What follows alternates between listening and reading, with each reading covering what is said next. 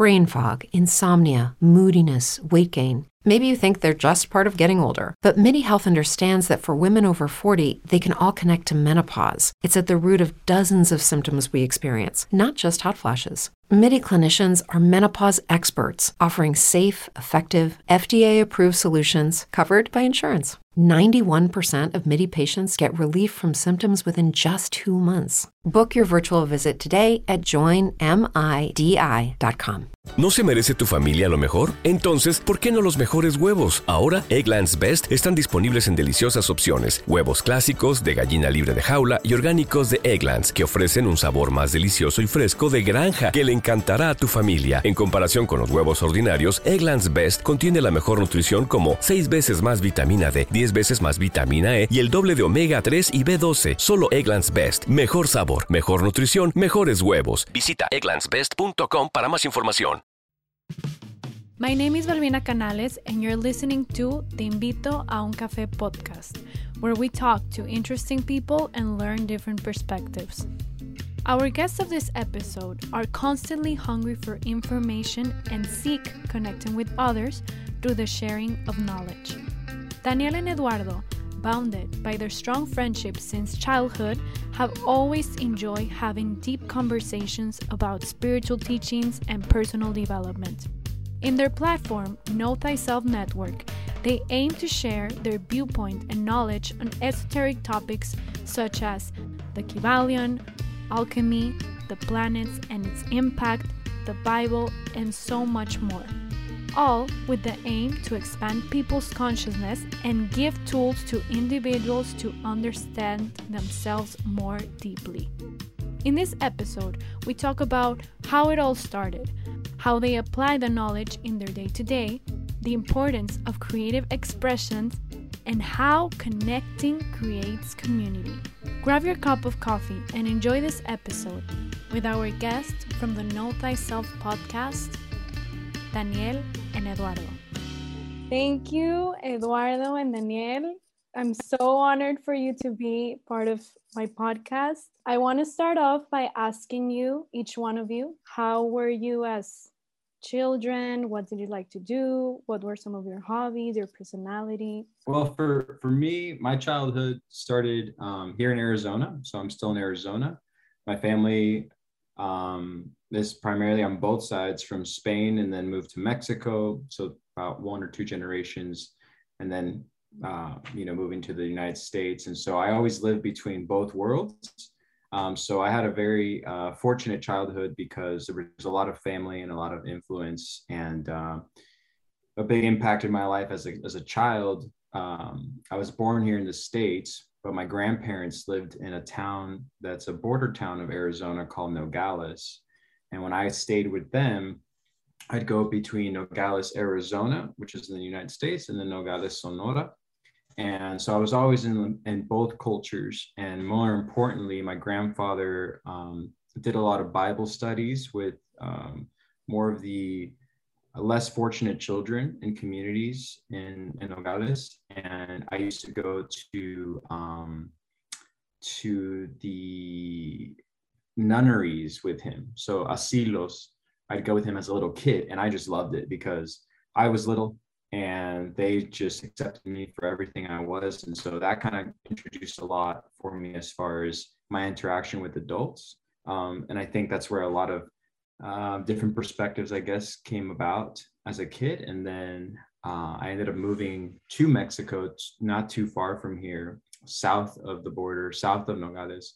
And that's a town called Guaymas, Guaymas, Sonora, uh, in San Carlos. And I lived there for nine years, but we still kept the house in Arizona. So again, I was always between both countries. Um, you know, not um, not one too many or the other. I was always in in the middle, and that's always funny because I'm a Gemini, and so um, two different perspectives at all time, and so that had a lot of influence in my life.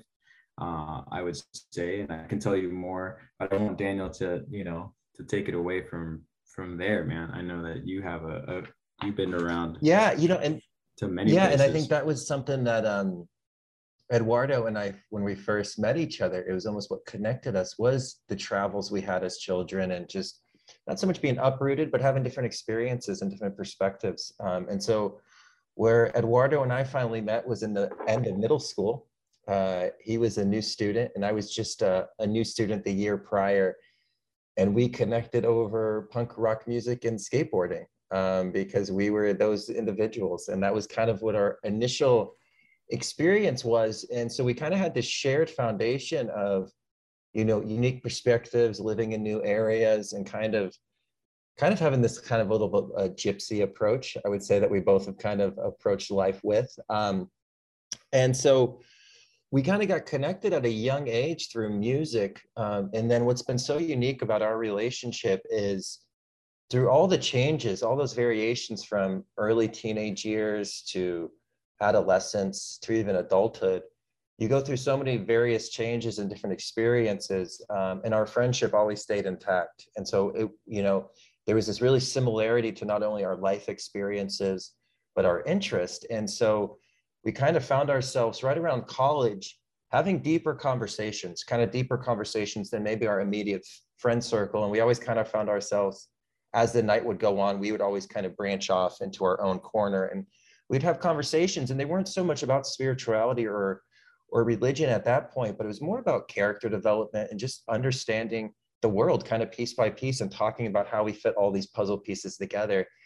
And then you know we both have kind of had some experiences in our life that i think i kind of spurred more of a spiritual development within ourselves. And it's kind of interesting because they do kind of coincide with a very similar timeline between the two of us. Um, and so I would say about like seven, eight, nine years ago, we really started dapping into spirituality and kind of the esoteric and the understanding of world religions outside of our own culture, and really kind of fascinated with everything that unified all of those experiences and that connection and that collective.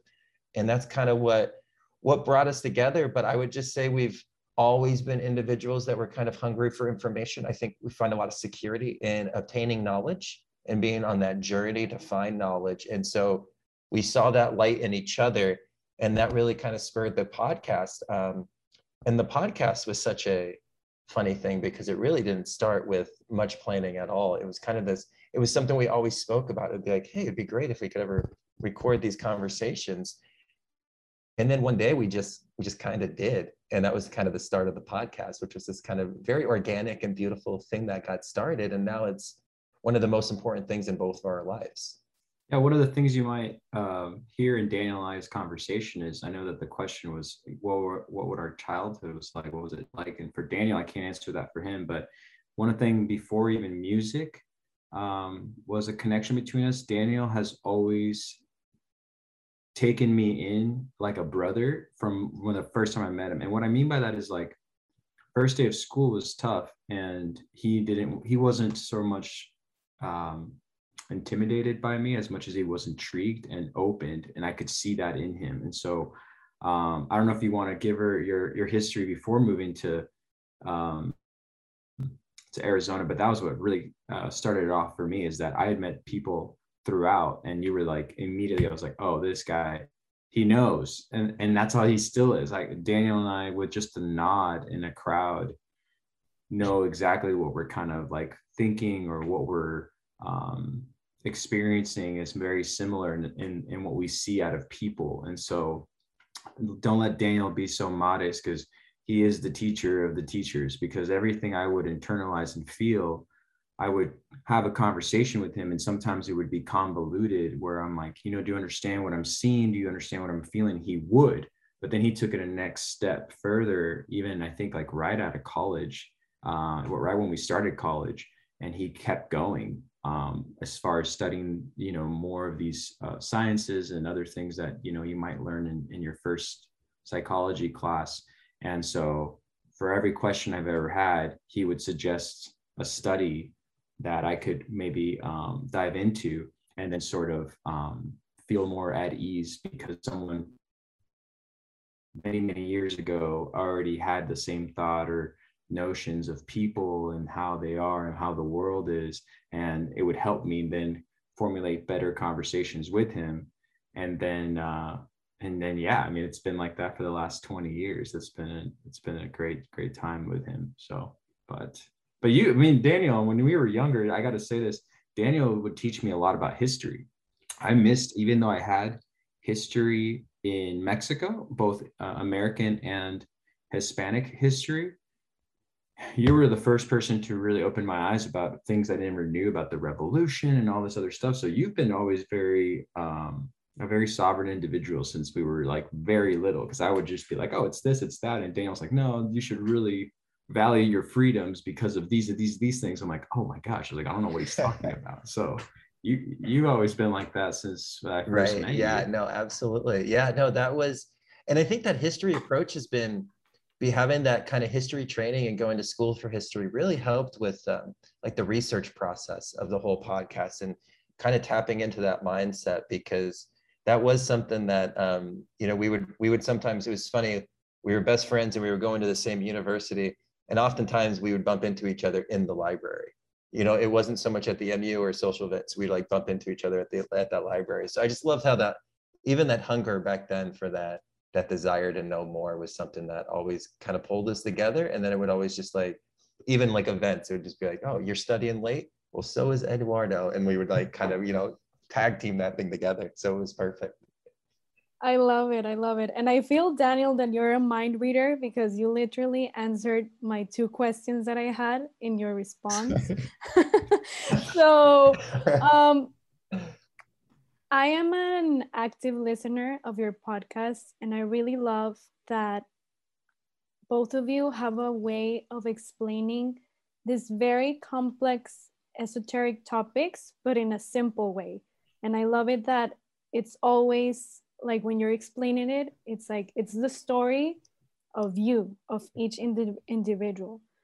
Um, but i want to know what are the challenges that you have faced either in your personal life or sharing these topics? Because obviously i mean you have a lot of followers that listen to your podcast and are active in your website but these are topics that maybe the majority of people may feel that they're weird if they're not like you know receiving the information with an open mind. So what are some of the challenges you have faced while sharing all this knowledge? Yeah that's um yeah and i know i know Eduardo you got because we've, we've talked about this this is you know especially as it's kind of grown and expanded to something far farther than i think we initially uh, really foresaw the whole project kind of developing into. Um, I would say one of the the most interesting challenges, and we just had this conversation, is you know we the the receptivity of people is actually amazing. You know that one of the biggest challenges is being able to respond to people enough on Instagram. That's a really hard thing because we do get these great you know people just share such the experience in a beautiful way. And it's just so hard sometimes being able to fully respond and give all that energy to kind of get that response. Um, and so we really haven't had too much negative influence because i think it's one of those things people if, if it doesn't align with them they just turn it off and there's so many podcast options they kind of just move on. But i would say the the most unique challenge is, is when we present this information the universe has a tendency to test us on that information almost the next week. And we see these experiences and we actually get to get the and we always talk about this because we really should turn the mics on before the podcast because we always talk about how our week has been. And it's always a direct reflection from maybe the lesson or the moral that came from the the week before. And so it's so interesting because it's like when you share it the universe is like well how how well do you actually know that? Like you're, you're able to speak it but you know you can talk the talk but can you walk the walk? And so it's so interesting because i feel like we kind of call on some of these these big lessons and kind of get retested but at the same time it's this beautiful opportunity for character development because you're kind of pushing yourself through the alchemical process by talking about these experiences and then you find these transformative experience kind of present themselves in your life. And so it's really kind of helped speed up the evolution and even our own perspective on we're those first two guys that were on those first couple episodes because they seem so familiar but also so distant at the same time because so much is kind of expanded through um but so it's been a, it's like a challenge but again it's like the most beautiful part of the podcast as well because we're kind of evolving and developing through it. But um but what do you think, Eduardo? Because I know we've chatted about that, but is that kind of your same kind of conclusion on that as like the challenges? Yeah, that far? and then um, for me, so my personal challenge is I'm very thankful, first of all, to have Daniel, who has made lesson plans and actually has had to be present to all his students on different. I mean, he's taught like pretty much everywhere in Phoenix. And so so he has experience with how to divide his time up with individuals, which is why he does such a good job in my opinion with the alchemical counseling. A challenge for me is that I truly believe these principles. I live by these principles and I know Daniel does this as well.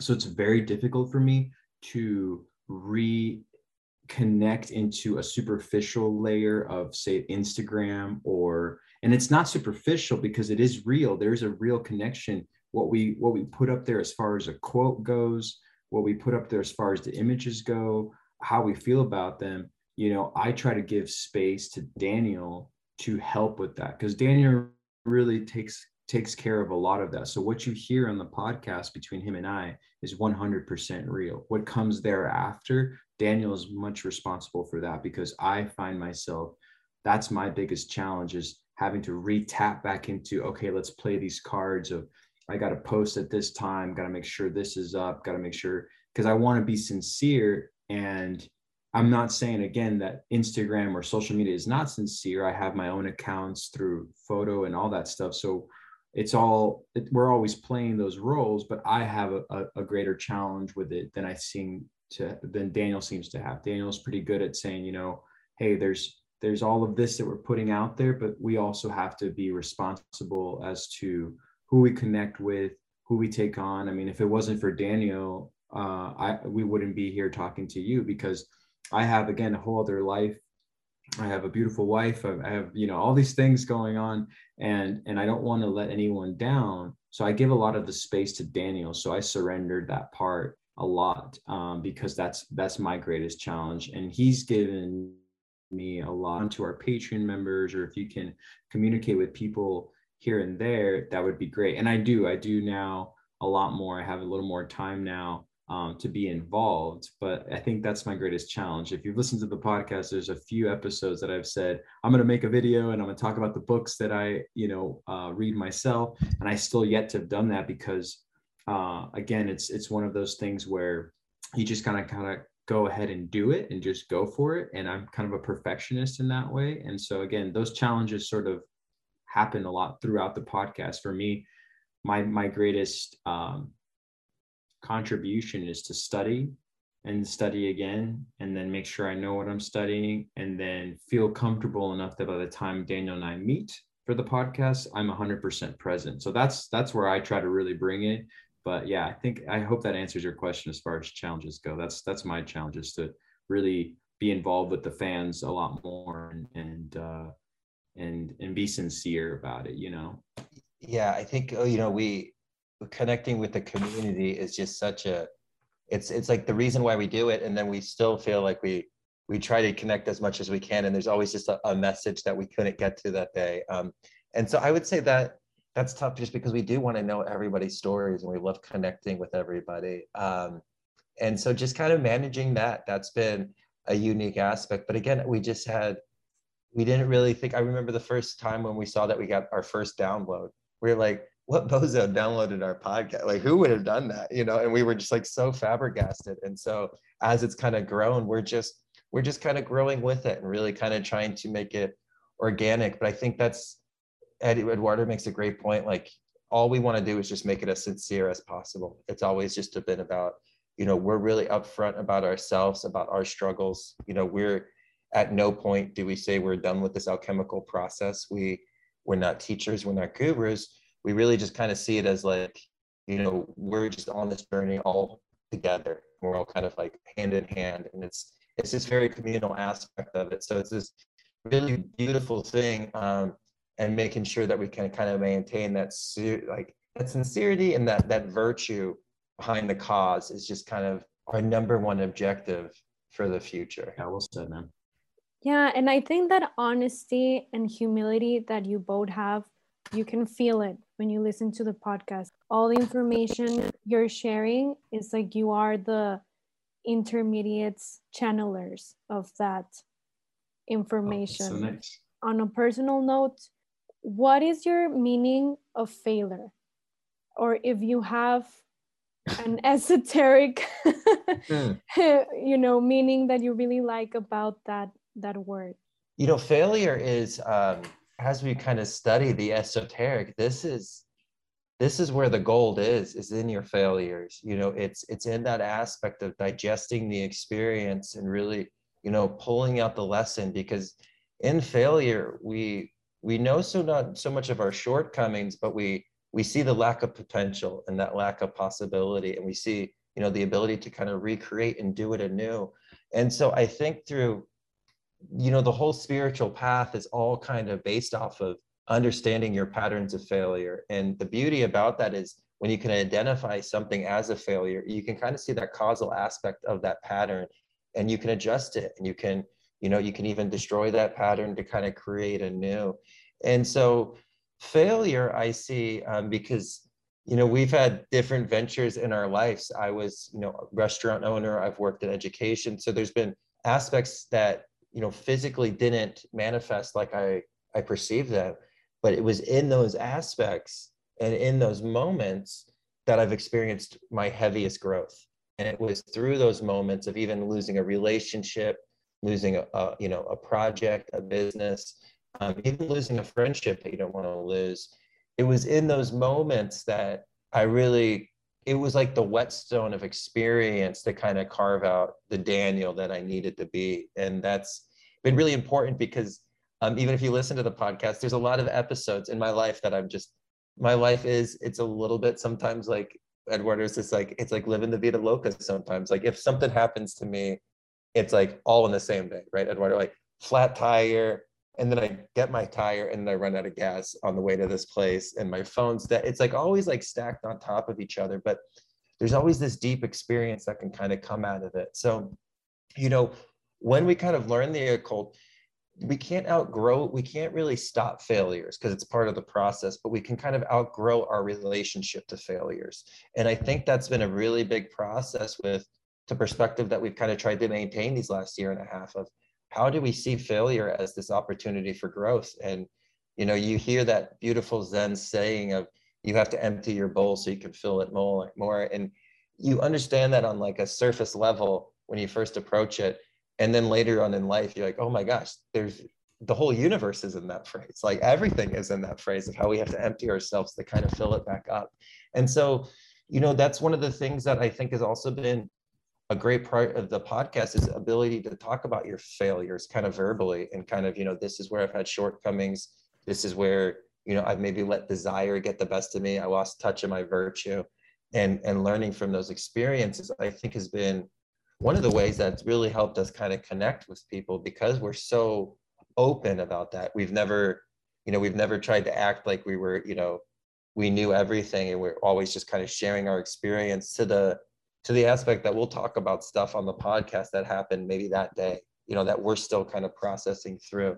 But I think we see it as a very good um, aspect of discovery to explore. And there's always the seed of virtue and truth is kind of buried in that failure. And we kind of go through that filtering of process to kind of find that gold and bring it to the surface. Um, but I know I know you got something to say on this this as well. Oh, that so was, I, I that was no, that was great. That really summed it up, and not not to um, you know just not need to speak, but um, sometimes you'll notice that in the podcast. I mean, Daniel and I uh, feel the same way about a lot of these principles, and and as my guy right here just said it, I mean, I agree that um, underneath the surface, you know, where failure is, um, you know, what comes to the surface, like after the failure is is where the gold lies, and it's really hard to, um, I guess, notice it nowadays because I've embraced it so much for so long that I know that there's something greater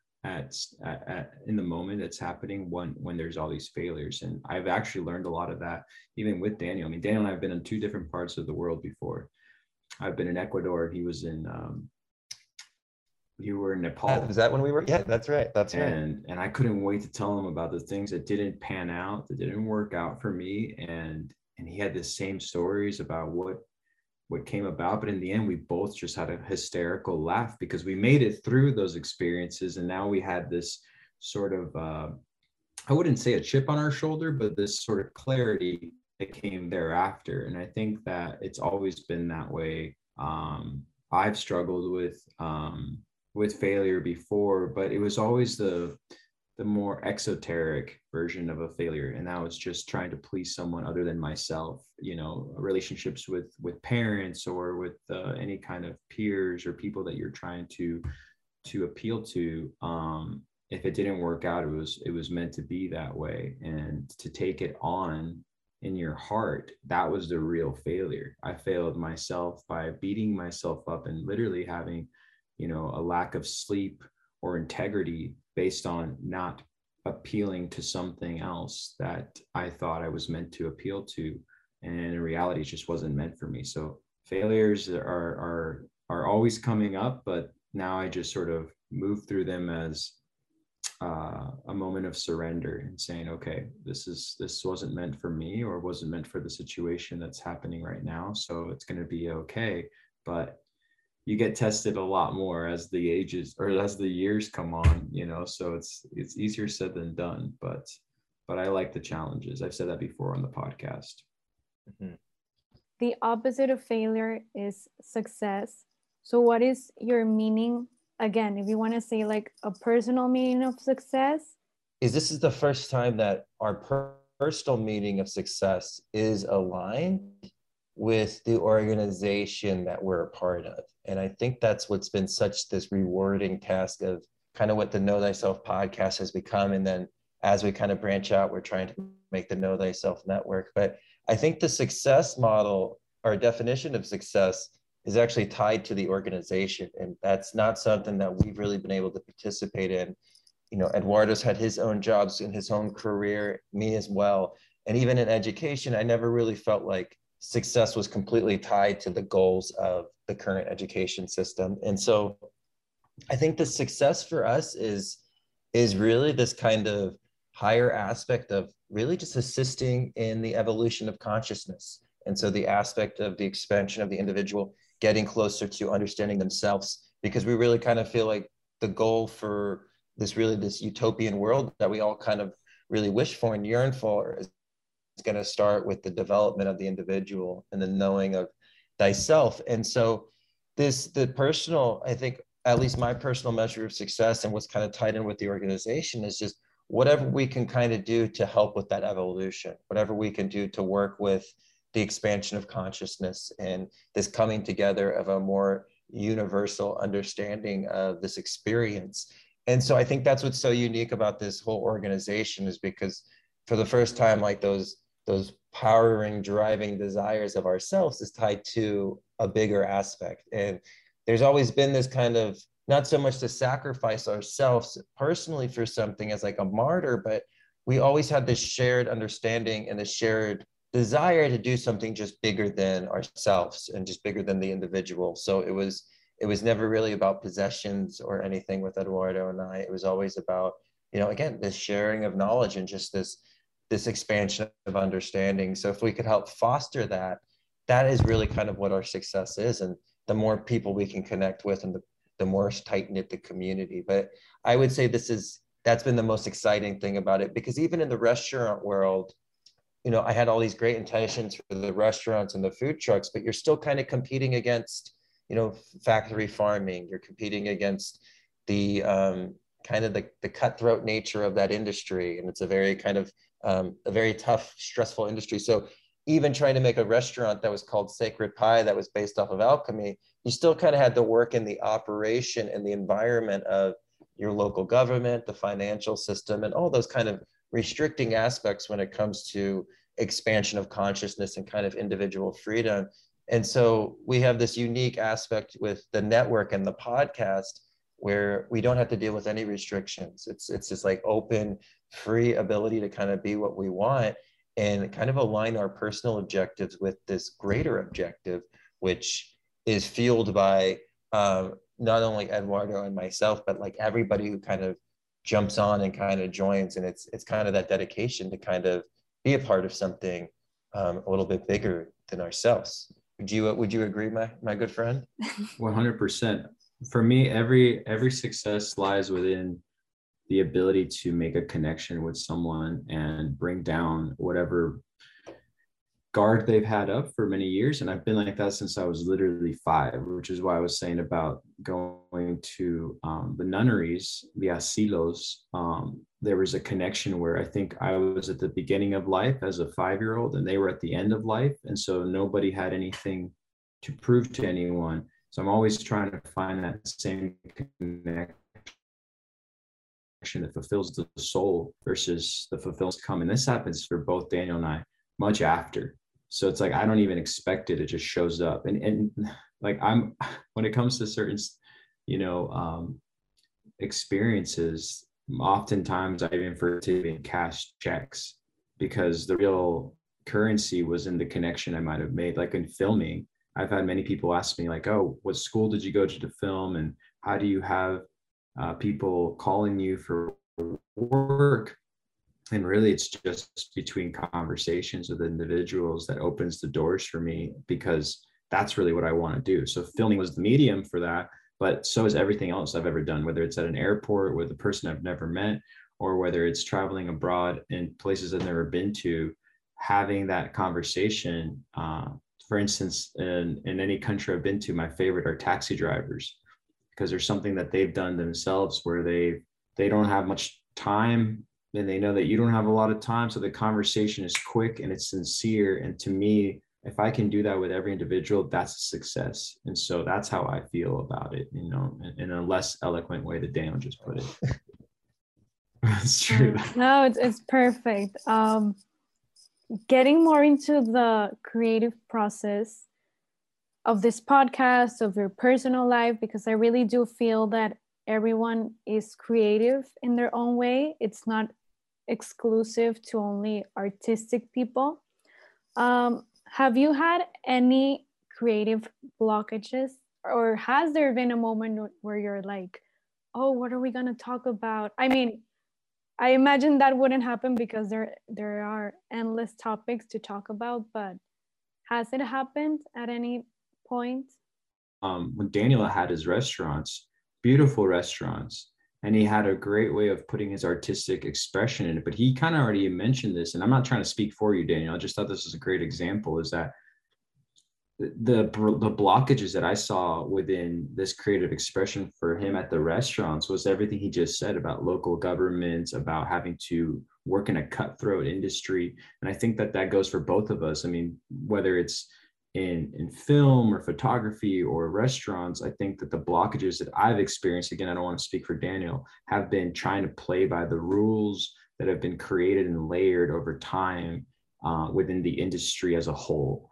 And i think that's where it gets kind of uh, muddled which is why i think daniel and i both try to encourage all our listeners if they have any kind of creative expression to to come forth and then we'll we'll try to collaborate together. I mean uh, the, the collaborating is is always something that we talk about on on the podcast and, and growing the network but it's where we think uh, it's our time to to sort of like really push that idea forward versus the way that we've had to go through in other uh, mediums. It, it's a very long road and having to bow down to many uh, archetypes that I don't feel like either of us ever felt we could really express ourselves fully um, because of playing this game. You know, we all have to play the game while we're here on, on this physical, uh, um, I guess, uh, career paths. The game is a lot trickier and it requires for you to sort of manipulate your own way of doing things just to get noticed or have some kind of creative platform. And so those have been my blockages is kind of i'm kind of piggybacking on daniel's experiences with the restaurants which is like everything is aesthetically perfect the food was delicious but all these other politics get involved and it sort of just brings that light down a lot more and people can sense that you know and before you know it everything else kind of follows suit and so you realize like hey i did everything right what's going on right now? So that's been my experience with creative blockages is that if you want to express yourself to get it to the general public sometimes you have to go through some hurdles and these sacrifices that are just the same thing that kills the the artistic expression inside of you that people uh, are longing to see. Yeah, know? no, that's perfect. And that's the just the role environment to the expression of creativity. You nailed it right there because it's it's so why we need to foster that creative expression in the younger generation so early and get them comfortable with that and know to kind of do that because you know even as a child i think you brought up a great point when you were talking about it's not just artists and it's not just physical artists, which is creative expression. Because I, I think we use the word creativity a lot on the podcast, and people sometimes come and they're like, oh, well, I don't really have any artistic abilities. And you're like, oh, it's so much deeper than that. You know, it's it's this ability to manifest. And I think this, you know, when we talk about those creative blocks and you talk about that resistance to the environment and like, you know, just just those factors like the local government, the food cost, all the the politics that kind of go into it and I do. I remember being early on, and I, I didn't really talk about that when you asked me that children about my, my that question about my childhood, but it's good because it brings up this question because I do remember being in art class and really being discouraged because so everybody else was better at painting, better at drawing, and I just never knew where that really came through. Uh, and I should have just paid attention that I'm the only one that's talking the entire time to like everybody. And I'm like, oh, maybe that's where my creative expression is going to come. But in my mind, I was just like, kind of freaking out. And I was just joking and jabbing with everybody where actually that's that's actually where it was coming. I just wasn't, I didn't have the proper lens to kind of see it. Um, and so, you know, I think that's, I think that's such a, a big thing when we do get into those creative blocks. It's just like switching up that environment. And I know even in, you know, you, you made that good point because you're right. All the topics don't, it, there's such an endless topic to the esoteric. Like we'll, we'll probably never run out of topics, but even like I know there's been times that life has gotten heavy and you know Eduardo and I kind of have to like even just escape to the to to nature to kind of reconnect for the podcast because we kind of know what we're talking about but we just we want to make sure we have a really well-rounded perspective and we'll just we'll just kind of retreat into nature together and that's where we know like when we can't get a hold of each other like oh we know where each other are. Um, but i think that's been a really big factor and i think that's been one of the benefits in living the area that we are is that we can so easily kind of tap into like what Eddie's background is right now is uh, you know it's really not too far away from us. Um, and I think that's really really helped with it. Um, but um, it has been such a beautiful expression of creativity not just for our own creativity but like he said the collaborating and even like just the sharing of artists being able to share Gala's you know reel on our chart to all the beautiful painters and other podcasters that are kind of in the same network as us. Um, it's been such a cool outlet for that creative expression of not only our own, but of the community that we kind of find ourselves a part of. And I want to connect something that you said that you go out in nature to reconnect before recording the podcast and also talk beforehand um, before clicking the rec button.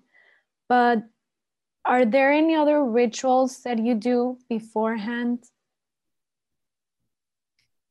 Oh, that's a that's a great question. A great question. Um, you know, it's I mean, even just the it's kind of funny, just like now that you said it, I don't think I've ever thought about it, but it is so true. We always record at Eduardo's house.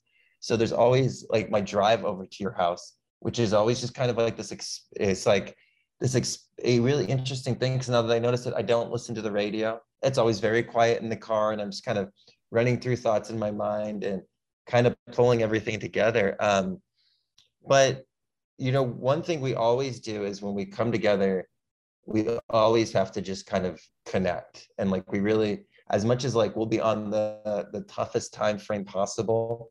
Like we only have like an hour and a half to like record we'll still talk for like 15 extra minutes in the beginning and then we'll kind of rush that record button um, but when it comes to like physical rituals Eduardo, I would let you kind of talk on that if there's anything that happens at your end. Um, I, try- I mean, we kind of talked throughout the whole week, you know, yeah. about the topic and stuff. But um, well, but yeah, well, please, Daniel, please share your experience. Daniel, what Daniel said is, is I can relate to. He said, you know, he doesn't listen to the radio on the way down. He he, he's he's sort of like giving that space and so i try to do the same thing here at my house and so for me, um, I've always had my room, and Daniel can say this. Uh, he's he's been around long enough to see my rooms, but rooms have always meant something to me. Uh, I've always had, um, you know, certain images or the space that feels right. And he says it every time he shows up. He shows up and he's like, "Oh, it just feels so good in here." And I try to make it that way because so much energy can be sort of locked into this room that we're in right now. And so when he shows up, I really try to keep everything clean. I try to I try to have that cleanliness. I try to have you know the room. Um, sometimes I'll I'll sage the room. Uh, that hasn't happened every episode, or I'll have Palo Santo, and I just try to give that space to the room. And there's actually this is this is very true though. I can't believe I'm saying this. Sometimes I'll set up the whole podcast where the microphones are up. So they're up. My hand is a microphone right now. And I will go to each microphone with um, with sage and i will say a small prayer and make sure that i sage the microphone and just sort of give a blessing and by blessing i just mean like help us feel comfortable enough to express ourselves fully. And i've done that multiple times um, because no one's here at the house. Uh, my wife is a nurse and so she's she's gone. Um, and so i can do that slowly before daniel shows up. And then it's great because uh, it's a two-story house and so he'll come upstairs and somewhere around the turn of the corner to go upstairs, he'll say, Oh, it smells fantastic here. And then I'm like, okay, you know, and so I feel like it works regardless whether, you know, I'm doing a full on, it's not like I know exactly what I'm doing. I, I, I've done a, I've done my own cleansing in the house, but I, I, um, it's not as elaborate as I'm making it sound. It's just more purifying and having the good intention before he shows up but he drives from very far away, Daniel, and he's never missed a single episode. So every week he's here, and like he was saying, his car might break down, his uh, he might be running late from something else, but he always shows up and he always gives me a hug. Uh, and and then we walk upstairs, and then he asks me how I've been. I tell him how I've been, and and then he always gives me that room and so but then actually to the point where sometimes he slows me down where he's like hey let's save some of that energy for the podcast i'm like okay okay but i can't help myself he, he has that uh, ability to draw that out of me and and i'm sure that's what the listeners hear as well he's a great teacher he's a born teacher uh, in that in that regard so we give each other that sort of room before we get onto the podcast um and uh yeah, I think that's about it. That's all I can really say about the room and how we curate that space. That's awesome. Like in a way, you guys give each other a space to be your own and then come together to share the topic, right? Uh, the last question of this section is how do ideas come to you? Like in your mind, either if you're driving or if you are like working on some video or photography project and suddenly an idea comes up like oh i want to talk about this in the podcast or i want to do this or that or the restaurant how do you think ideas come to the human mind. Go ahead dan. Yeah yeah that this is these are fantastic questions. Great questions. These are great questions. Um, and this is you know this is something very interesting because we've we've been kind of doing this project where we've been looking at a lot of the the listeners natal charts and we kind of talk about where your ideas kind of come from. And i know my experience it does come from you know the most interesting times like you talk about like when you're driving and you just kind of get this i almost call it like a download and there's been some really big big questions that I think I've asked in the past, and it, and it has this like distilling process. And it does, it will kind of release it sometimes at really opportune times where I'm like right in front of like a notebook and I can kind of write it down. But sometimes it's like babysitting my niece and nephew and I'm trying to get them ready for school. And I just have this like amazing download and I'm like trying to remember it as I'm like running through the house and I'm trying to like take little notes on my hands. Um, but I would say that I, I I, I've always been an individual that like inspiration kind of it doesn't just happen in the yoga mat for me it's not just after a yoga session and even meditation i get some in line at the grocery store and i'm just like staring at the ground and just like this overcoming kind of sensation just kind of takes over um and you know eduardo knows this for for sure because I I speak a lot in voice notes and I don't I can't really text stuff and I, when I get an idea I'll just kind of send him like a voice note and a voice message and it's kind of how I process thoughts. So there's just very much just like this um and I, I say download but it's just like this these these moments of inspiration that kind of pop up where you get these like really holistic viewpoints of of like the wide picture of information and just kind of honoring them and giving them space and letting them fully develop before you actually start analyzing it and kind of really looking at everything that's kind of coming through. Um, but you know i talk about this often like i i can have an insight on a yoga mat but i also can have the insight like sitting in my room and almost just like staring at my wall and like some of the best stuff i've ever had has just been like almost before i go to sleep just like staring at a spot in my wall and then all of a sudden i'm up and i'm typing away and i'm we're writing like a whole new different podcast episode for that week. Um, but it is, it's they're they're very powerful because um, you know, Eduardo knows this the best. Like sometimes we're doing a podcast on Thursday, and we'll get like a, a, thought that comes in Tuesday night, and we'll change the whole podcast for Thursday.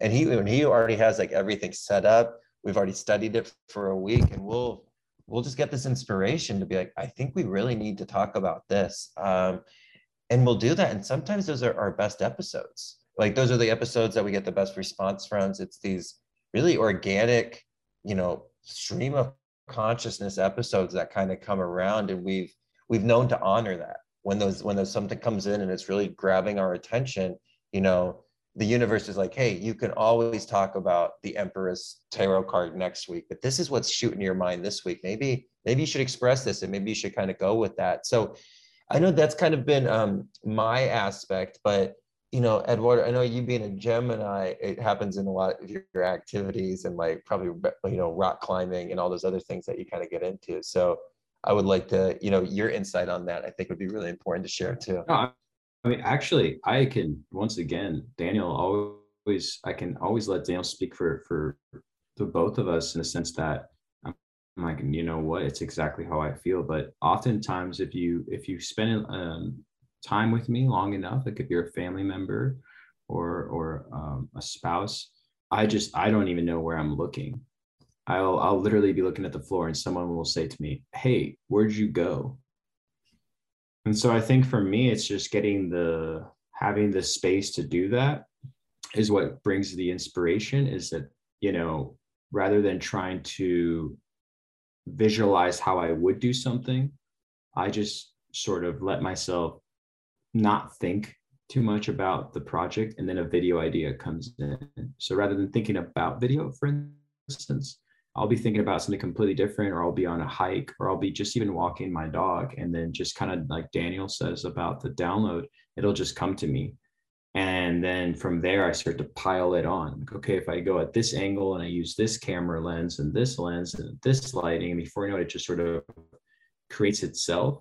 But i think for me um, it's not so much at night as much as it is in the mornings. So in the morning time is the best time for me to have creative ideas sort of flow in especially with my coffee i love my coffee and so i'll drink my black coffee i'll sit down and um, what I'll do uh, sometimes I, play guitar. So sometimes what I'll do is I'll just find a, a loop that I'll just do on my guitar. And as I just finger pick that, it just sort of lends itself to the comfortability of letting my mind just run. And then that kind of gives me inspiration to say what I want to say on the podcast or, you know, approach an idea that I might have not had. Um, but I think it's just more about giving giving yourself the space to not have insecurity seep in or any kind of um, hesitation, more of a, a conversation with yourself because there's nobody else who's going to deny my idea. So, but I love what Daniel said about the download because that's true. There's these moments they're just, you know, and he's called me. We've studied, like he said, he's we've studied for a topic in the podcast for about five, six days. And then he says, Hey, what about this? And I can feel it coming from him. So I've never said, Oh, I don't know. I've put so much time into reading these pages or these chapters immediately I, by what he is saying and i feel i also can go that way and i think he knows that about me so then when we sit down we just kind of riff off each other um, you know he says it and i say and i follow it up just like it's happening right now it's like I might have been thinking of it, but he does a great job of putting it into context. And then I, I can just go from there. And that's exactly what you're seeing right now, you know. So, and thanks to you, you know, you gave us the question. So that's what you're fostering. You're giving us that opportunity to have a real conversation between the two of us right now. That's much like the way it is with the podcast. I want to go to the next section. I have this little bowl with questions, with random questions. So I'm going to take out three questions and you can, again, either both of you answer it or if one of you wants to answer it. So the first question so exciting. It is. Is who has given you the best advice related to your career? That's funny because like I, I know we've kind of like buttered each other's bread this whole time, but you've always been my advisor. In, um, and so we've always kind of bounced ideas off of each other. And um, you know even in the restaurants you know when i was going into the restaurants you were always the the biggest motivating factor there too and you know i i kind of have this ability um, with my rising sign as a cancer crab it's it's hard for sometimes people to see exactly where i'm heading it's kind of like a to b and i don't really walk in a straight line i kind of do like a crab and i walk a really long approach and i'll get to that b but it's like this weird aspect um, and so I, I think even with like my family it's always been trouble troubling for them to be like, well, where's Daniel actually going? Like we see him doing these things, but like, what's his end game? and I think Eddie Eduardo's done a, a really good job as well as our friend group in general to kind of support that, the support that kind of vision of, you know, knowing that that goal is going to be there and just kind of honoring that. And like, you know, you really got to develop yourself. And i think we've always done a really good job of kind of motivating ourselves to you know push those limits not to get into something that's just a nine to five that we don't like. You know i think if we found a nine to five that would be great. But you know i think that's really important. Um, and then you know so i had this big inspiration from eduardo and then you know in the the counterpart of my father's evolution also because my father was this capricorn very disciplined um, you know works very dedicated to his work. Um, and, you know, I think as he's kind of gone through life, I think he's seen that, you know, work was important, but it was really those experiences in between work that were really important. And so, you know, he came from such a different school of thought and such a different era and time when it came to work. So seeing his evolution as my father to like, you know, maybe not understand so much what I'm doing and like where we're going, but just to be you know, just to motivate, like, hey, do what you love. Like, don't get just stuck up in this aspect of a paycheck because that's not to that's not to build you. It's you can't take any of that with you, kind of thing. Um, and so I I think we've done a great job of kind of motivating each other, and I think we we're we're each other's biggest fans. So we're like our each other we like cheer each other on really well, uh, and we won't let each other kind of settle for anything that's not what we see as greatness because we see greatness in each other. And so, yeah, I would say that was a huge role. And then I would say, um, you know, my father played a whole world, but I, I did have a very supportive family of, you know, where there was just there there might not have been a complete full understanding, but there was always kind of like a safety there to kind of find. Um, that was, I think, really important to to be able to kind of do the things that of um, because I've kind of had a career that I've kind of done a lot of little things. I've kind of touched my feet in a lot of different places. Um, and so it's been nice to kind of have that support from these fine individuals here. So, um, but yeah, my man, let me, well, for you on that question, because I'm, I'm interested to hear in that, because you've had a, you've had just as like an interesting career as I have with different, you know, aspects and the different hats you kind of wear sometimes. Well, first of all, well, thank you, man. That's very that's that's very touching for for sure that i daniel i agree with what daniel says about people don't see the end goal that he's going for but i've always seen his potential including in, the, in this podcast and and so and I, with with me he's been the same way you know any kind of, he's still to this day is like hey man you got to stand a little taller. You got to sort of take ownership over that. And um and so the, the the the way that I think I've gotten advice from from people and how it's affected me has had definitely an influence on on on my decision making but mostly my mom has been the one who's always sincerely said if it if it makes you happy and it, it makes you want to do it again then then there's nothing that should stop you from doing that and so that's the initiate that's that's how i initiate my my step forward but when i feel that maybe halfway through the process i may not be doing the right thing this guy right here, and I'll give you an example, has been there for me. I had a video reel, um, which I know you know what that is, of all the stuff that I'd done, and and I just kind of kept it over there. You know, it's like people call me, they hire me for video work sometimes uh, through just meeting other individuals. And then one day I walk into one of Daniel's restaurants and he has a TV. Well, he's had several TVs, but he's got a TV in the corner and I'm looking at the TV and it's all my video work. He took the reel and played it for customers and people that I've never met in my life were like, Hey, what is that? And I just could look over at Daniel. Daniel's like, Hey man, like someone's got to see it, you know, and that that had a huge impact on me, like bigger than I think he even knows. Because again, my mom might have been the encouraging words to say, follow what you want to do with your heart and it makes you happy but then bringing it to fruition and then putting a pause on it for a second and saying, you know, I was just going to put this away over here. Daniel was like, no, or not. we're going to take it out of there. We're going to put it up here. And then I'm like, oh my gosh, it's up here. So we've always been each other's supporter in it, um, in that regard and kind of like encouraging each other to, to continue on whatever career path we're on. And I think it's going to be like that for as long as we're physically here and, and alive, you know, he still does it for me. He still tells me like, Hey, don't forget about this don't forget about that you know make sure you give yourself the credit you deserve. And that's hard for me to do sometimes. So so right back at you man. That's so sweet. I feel that you both of you are an example of like a profound and real friendship.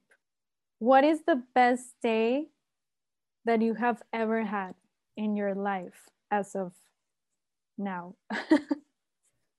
The best day I've ever had? Yes. Okay. I, I wasn't sure. Go ahead, Daniel. I think you were about to say something. Oh, no, no. I was going to let you go first because I feel like it might have been um, more recent. Um, but let me know because I'm curious to see what your best day is. But do you need a second to think about it or do you? I mean, as of recent, my best day was my wedding. You know, uh, Daniel, Daniel was able to marry my wife and I, and um, my wife is a great example of a lot of the things that we talk about in the esoteric and we talk about with hermeticism and we talk about natural principles. She lives by it. Sometimes i feel like she's not really so much on earth that she's already got her foot in the astral realm. She's already somewhere else and and she's very um i really admire her. She's been through a lot and she doesn't talk about herself. She doesn't express uh, the pain that she's been through, but I know what she's what she's felt and been through, and so we've had a lot of things happen to us that um, somehow have a way of turning out to be the best uh, the best uh, outcome that we could have asked for. And so most recently, that's the that's the the most vivid thing I have going for me right now was was my wedding day because our wedding was actually canceled and there was these fires going on where we were going to do the wedding and really all we wanted was our families to meet. And somehow out of all of this chaos came this day that we had that was very intimate. And and Daniel was supposed to be my best man at the wedding which he still was but um but he was there to, to marry us you know? The the officiant that we had originally wasn't uh, able to make it to we got married in coronado island in san diego and uh, and Daniel was prepared, and it was the best thing I could have asked for because Daniel understands where my heart is and where I feel um, the importance of marriage lies within, and so he already had that prepared. Where the officiant that we had originally, great guy still, but I don't think it would have been as profound. And so the way the day unfolded, really just I don't know. I really felt like the clouds just sort of um, opened up and and and lend themselves to to that beautiful day and then another day um and i'll talk about this on the podcast it's another story i haven't brought up but um I once was alone on this mountaintop in Ecuador, and I was going to the top of this mountain called Pinchicha. And I got um, to a certain place where there was no one out there. And I was there as a volunteer with the elderly, actually. Uh, it was a nunnery, it was an asilo. And I just sort of focused a lot on, on, on helping and doing the volunteer stuff. It was really good, all, all, but I didn't really take care of myself as far as, you know, giving myself the time of day to sort of take it all in because every day you had to be there at seven o'clock in the morning and it was just a lot of go go go go because it was like a volunteer house there's a lot of people from all over the world there etc but um, i went on this hike a day before i was going to fly back to the united states and i laid down in this meadow. It was this very very lush area. It almost looked like you were in somewhere in, in ireland. And i sat down and i started taking in everything that had happened in the last two weeks. And it was very very very dreary very cloudy. It had just rained about an hour before. And i somehow just surrendered and i had these tears come down my face where i just decided to say i'm just so thankful for the experiences that have happened in the last 18 days and i just want you to know that i want you to know how thankful i am that i can actually be here and share a part of my soul with other people that aren't so fortunate. Um, and in that moment, my, my eyes were closed. But in that moment, in this cold, I had a rain jacket uh, on, this cold weather, I got really hot. I got very, very warm. And my eyes were still closed as I'm like saying this out loud, uh, or sort of under my breath, I should say. And I look up, and nowhere in the entire sky, nowhere in in, in anywhere in the mountain range is there any light? But above me, the clouds have opened up, and there is just this hot sun just on my head to the point where I took my phone and I took a picture underneath my chin just so I could have proof for myself that this is actually happening. And I just got overjoyed and and warm that there was something else going on, and it just really had an impact in my life, and it, it made me feel like I was never ever ever going to be able to say to myself, am I alone or am I not alone? That was a true moment where I felt something I've never felt before. So that those are the two moments that I felt like were the happiest moments that, that I've had. I got a chill down my spine through that story. That was a good one, man. And you, and that's so funny. You you've told me that before, and I remember that story. But I just I always love when you retell it um, because you know I think over time our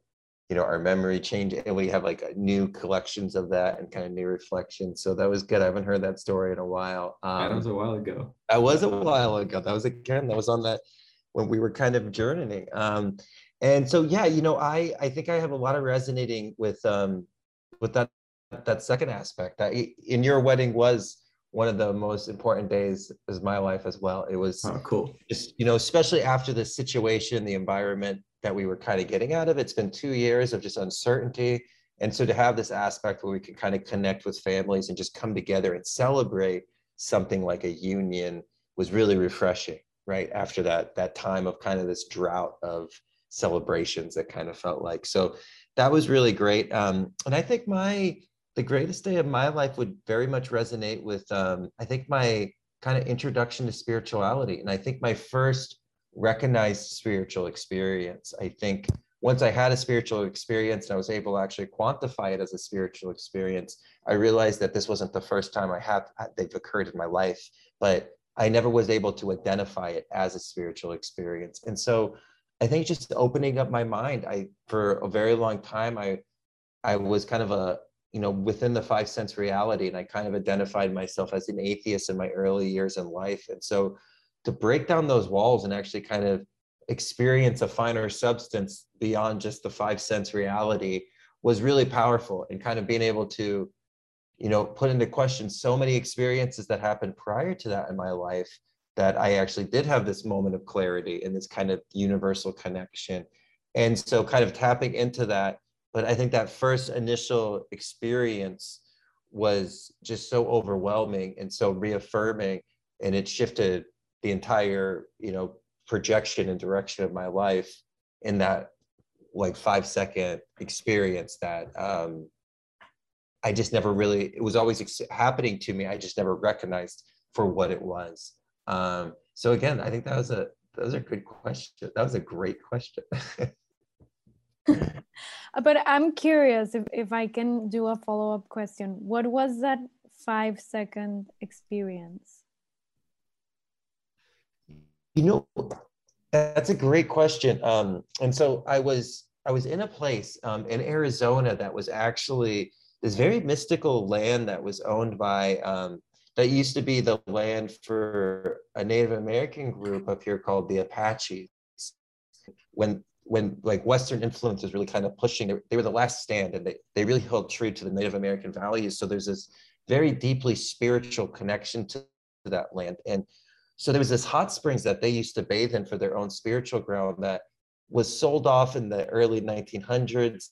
There was like a hotel there that burnt down. And so now it's like these abandoned swimming pools that are these really natural hot springs. And I was actually up there with um, a group of friends and there was an individual and she actually reminds me like of your like facial Balbina, like very much like you. Remember nicole? Yeah no i do. She does look like nicole. the, oh my gosh she, she yeah it was just like those really dark beautiful strong features. And she just what did she say to me? It was like we were just in the water and we were just like in the hot springs and she was like it was to the point of like i was just like oh i don't believe in god. And she goes oh well god is energy. And i've heard this so many times in my life but for some reason it just like exploded in my mind and i finally saw there's like this energy source and this energy source behind everything and it just changed my whole direction and it was like within these five seconds and even though i've heard this phrase so many times for some reason I didn't have those barriers that day. Um,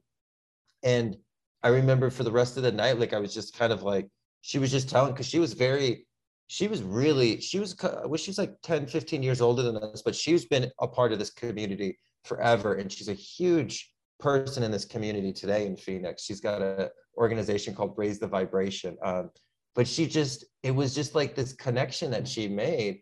Um, and then from that moment on, it was like the next day, I was buying books. I was like exploring as much as I could. And that kind of started this really like studious, like three year period of just like reading everything I could kind of get my hands on. Um, but um, but yeah, it was it was that kind of connection. So it's just so it's so funny because you always you see it in these movies of the sacred feminine reconnecting, you know, the individual with something that they left behind. And it was like this very like easy package. And it's so funny because if we asked her about the situation, she'd be like, I don't know what you're talking about. Like, I don't remember having that conversation with you. But to me, it was just like, I don't remember what my life was prior to that conversation. like, it was that big a transformation. Wow. So, in a way, she was like a catalyst to you. Oh, such a catalyst. you know, such a catalyst. And it was, yeah, it was just this exciting new venture of my life that kind of opened up the door. I mean, that's why we're having this conversation today. Like, if that never happened, this would have never, I would have never gone down this path. So, yeah, very grateful for those moments. Um, and so, you know, I think it reminds us, especially in this aspect of where we are as these kind of communicators and the share of information that we forget sometimes the impact that we have of you know even with, with, you being able to connect so many people together and share people's stories. And we don't know the impact of like what this stuff has but there's there's individuals that are you know fully transformed by the what we think is little and it's life changing so it would be great it was great to be on that side of that.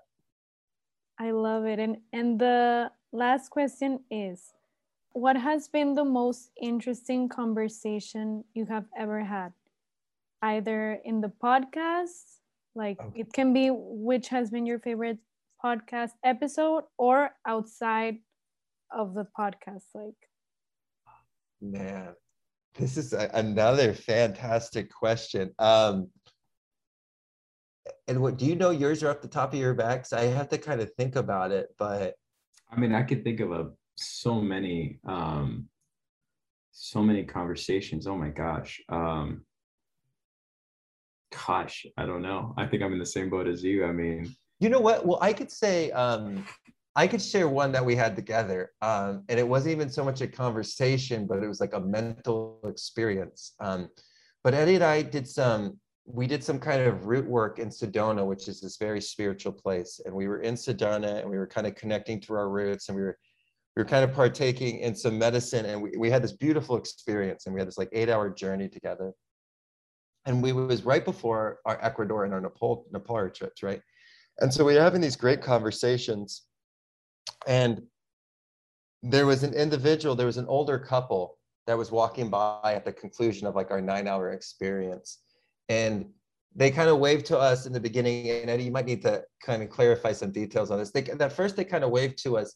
And we were just talking about you know we need to travel and we need to kind of get out in the world again. Um, and we were we were doubting ourselves. That we was one thing that yes. we were doubting if if all this spiritual meaning that we had or or, or inqu- inquiries uh, were we just wasting our our god-given breath to help or to partake if we're just going to be traveling you know being backpackers or whatever.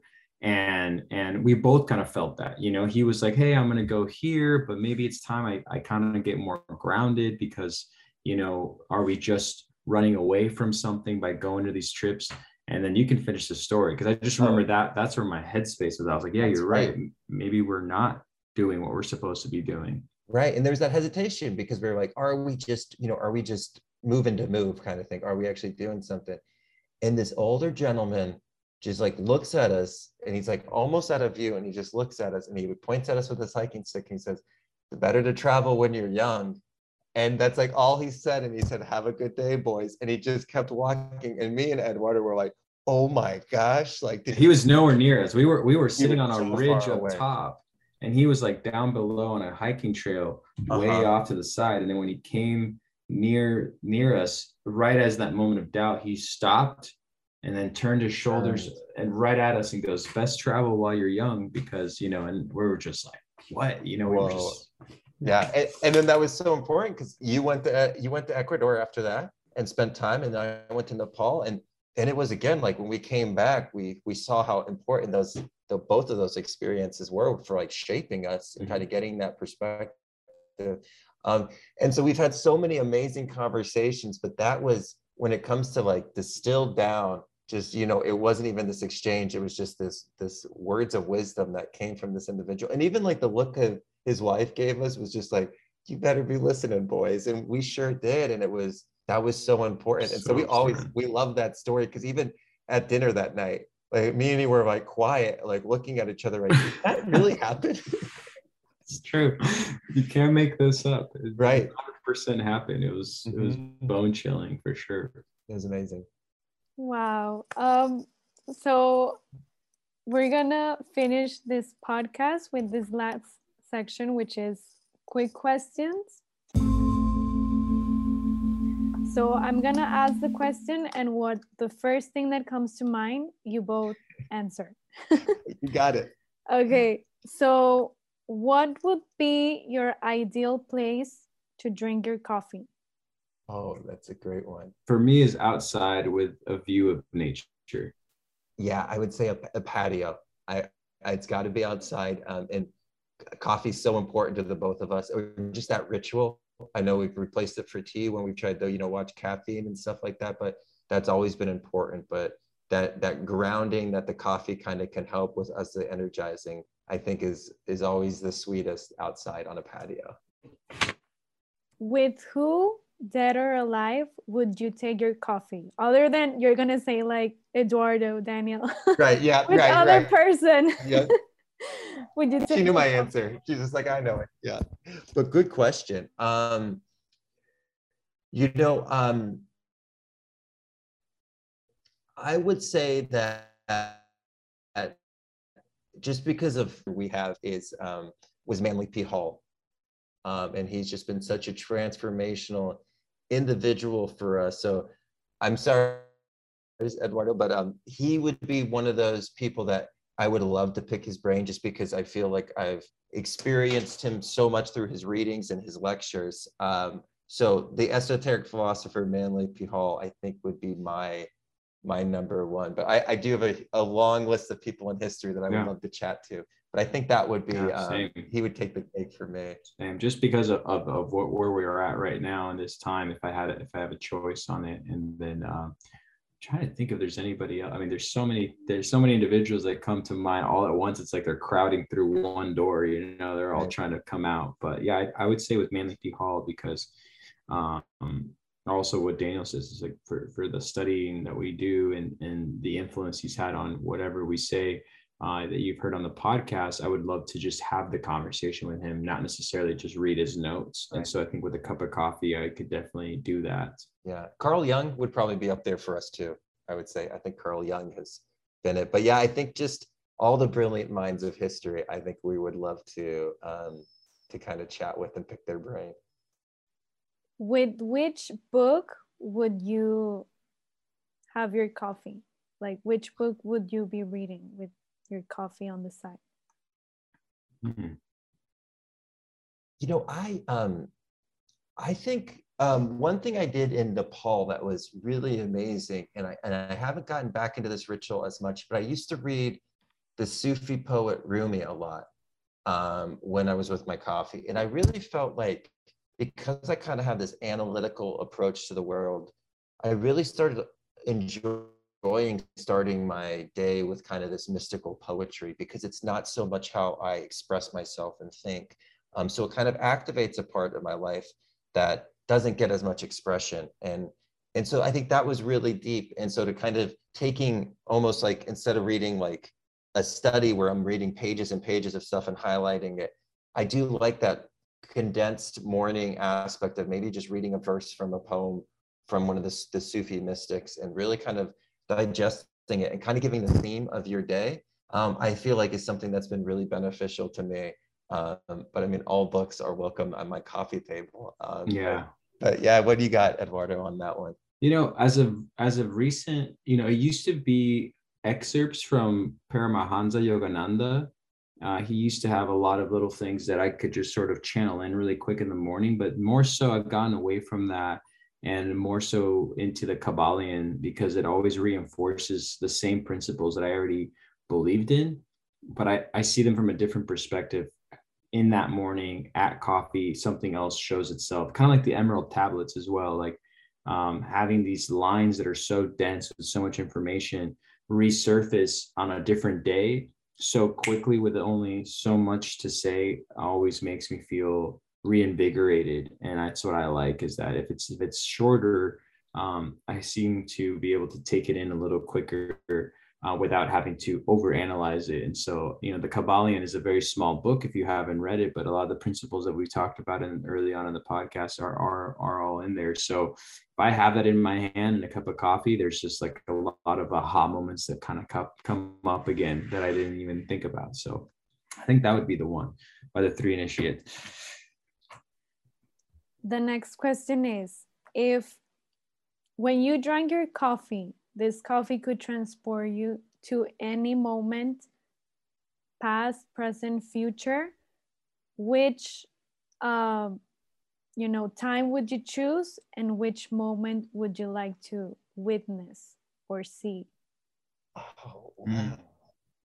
I think there's been this like really curiosity with Egypt my whole life, and there's just this calling.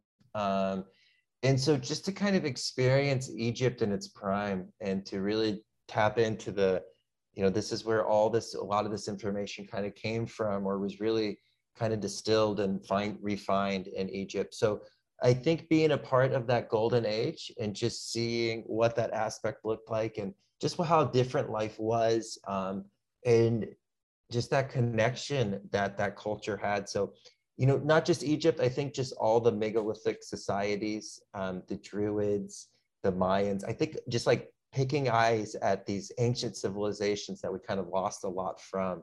Um, so it'd be hard for me to pick, but I think if I had to pick, I would pick um, Egypt at that time period, but I would not be picky like any ancient civilization. I'd be like, sign me up. I'm down to go. Um, but um, but yeah, what do you think? What do you think, Eduardo?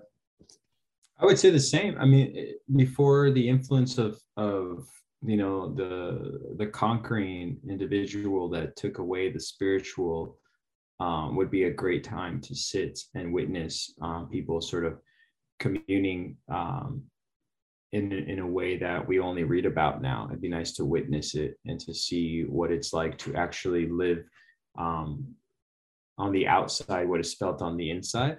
Um, and uh, because I, uh, there's a lot of time periods I could tell you about, but I guarantee if you were there in the physical, you would see a lot more famine and and destruction and i i wouldn't want to bear witness to that. Um so that probably be the time as well as is, is an ancient time especially in the biblical times that you know can be very dark um, when you read about them. But um i would like to be somewhere where where you know civilizations civilizations that got it right based on the evidence that we've seen.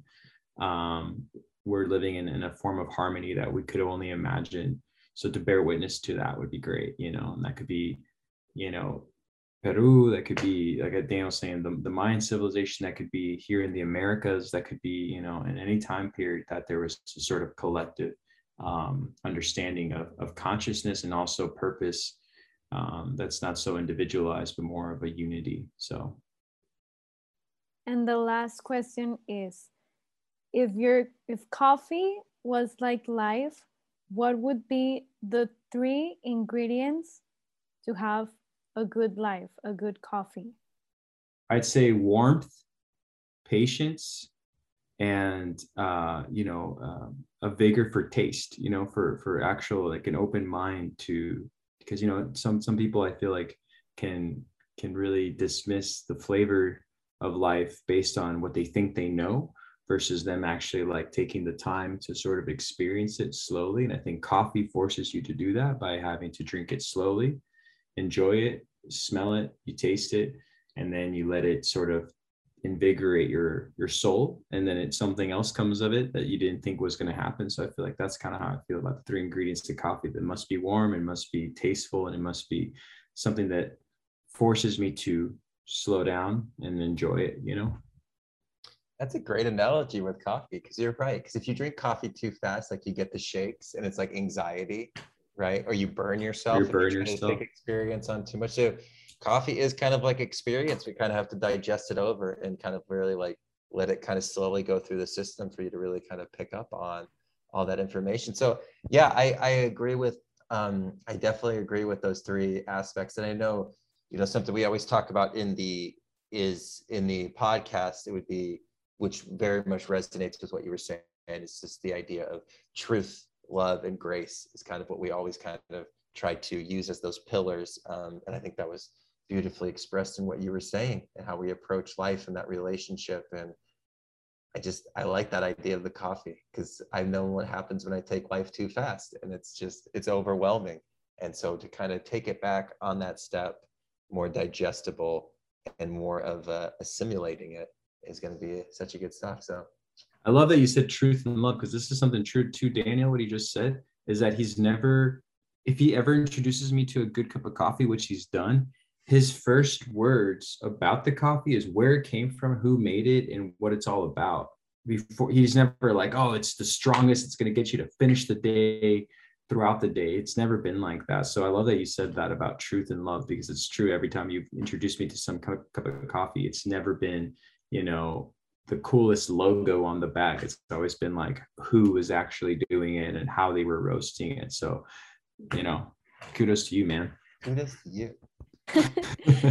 Uh to wrap it up can you guys share for the people who are listening to this episode where can they find more information? You can find us at know thyself podcast That's a, a, great central spot that you can pick up not only the Know Thyself podcast, you can pick up Animus, um, as well as if you're interested in doing like alchemical counseling, which might be looking at your natal chart and really just kind of like a one on one approach um, to kind of your spiritual and character development and just kind of the unfoldment there.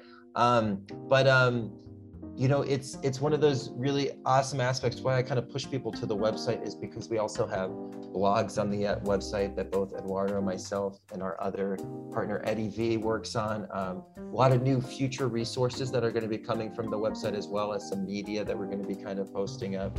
But it's just such an honor to be on this journey with everybody and be part of this experience and kind of be part of this growth. So we're just so honored that you had us on here, Balbina. This was such a cool experience. Um, and Eduardo, I would love for you to touch up too and kind of share what you would like to do about that. Yeah, I mean that's where you can find both of us always, and, and you'll see more of us. I mean, Daniel and I hardly um, reveal our faces and, and and ourselves to to the listeners because we're always so focused on the greater cause and the greater purpose but that's something that we've been asked a lot from our fans is to sort of reveal ourselves more and who we are. And i know we already do that through the podcast. People know that we're, we're great friends and and what our stories have been but i do believe that as daniel's saying through the network the know thyself network you'll find a lot more branches to such a you know bigger um, sort of spiritual tree, if you will,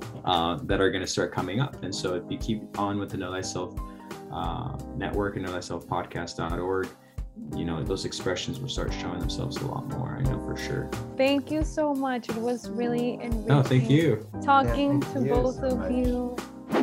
Thank you for listening. And don't forget to rate, review, and subscribe to our podcast on Spreaker, Spotify, and Apple Podcast.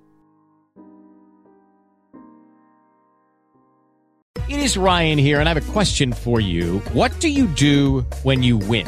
Like, are you a fist pumper? A woohooer, a hand clapper, a high fiver. I kind of like the high five, but if you want to hone in on those winning moves, check out Chumba Casino. At chumbacasino.com, choose from hundreds of social casino style games for your chance to redeem serious cash prizes. There are new game releases weekly, plus free daily bonuses. So don't wait. Start having the most fun ever at chumbacasino.com. No purchase necessary. VGW Group. Void were prohibited by law. See terms and conditions. 18 plus. Step into the world of power, loyalty, and luck. I'm gonna make him an offer he can't refuse. With family, cannolis, and spins mean everything. now, you wanna get mixed up in the family business. Introducing The Godfather at ChumbaCasino.com. Test your luck in the shadowy world of The Godfather slot. Someday, I will call upon you to do a service for me. Play The Godfather now at ChumbaCasino.com. Welcome to the family. VGW Group. No purchase necessary. Void where prohibited by law. See terms and conditions. 18 plus.